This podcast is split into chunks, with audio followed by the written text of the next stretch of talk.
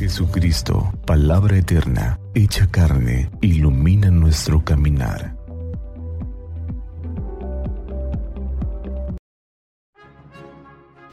...30 de abril... ...viernes de la cuarta semana... ...del tiempo de Pascua... ...del Santo Evangelio según San Juan... En aquel tiempo Jesús dijo a sus discípulos... ...no pierdan la paz... ...si creen en Dios, crean también en mí... En la casa de mi Padre hay muchas habitaciones.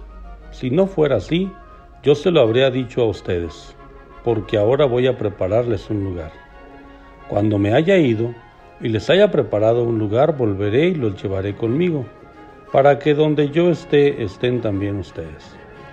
Y ya saben el camino para llegar al lugar a donde voy.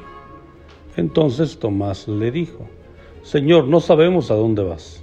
¿Cómo podemos saber el camino? Jesús le respondió, Yo soy el camino, la verdad y la vida. Nadie va al Padre si no es por mí. Palabra del Señor. Gloria a ti, Señor Jesús.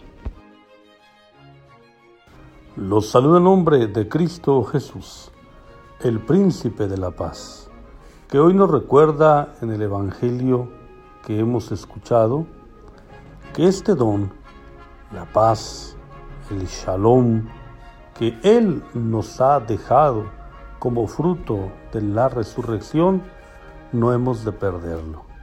Y que la manera en que nosotros podemos conservar este don, este regalo, la paz, es creyendo en Dios, en ese Dios que es Padre, Hijo y Espíritu Santo. Sin embargo, la fe se pone a prueba.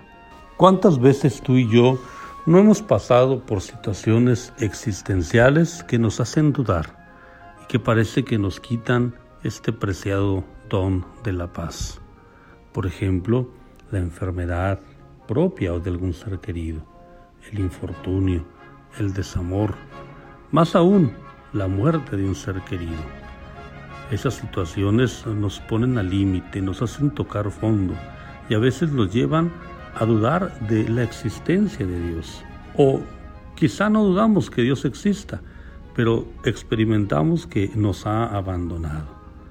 Pues bien, hoy en el Evangelio el Señor Jesús nos dice que Él es el camino, la verdad y la vida, que Él es el que nos conduce a la casa del Padre, allá donde nos ha preparado una habitación, que Él no nos miente, que Él está siempre con nosotros y por eso no debemos perder la paz. Aunque pasemos por cañadas muy oscuras, ah, tememos, porque Él está con nosotros. Que Santa María de Guadalupe, nuestra Madre, nos cubra con su manto y nos lleve en su regazo, y que iluminados por la palabra del Señor tengamos un día lleno de bendiciones.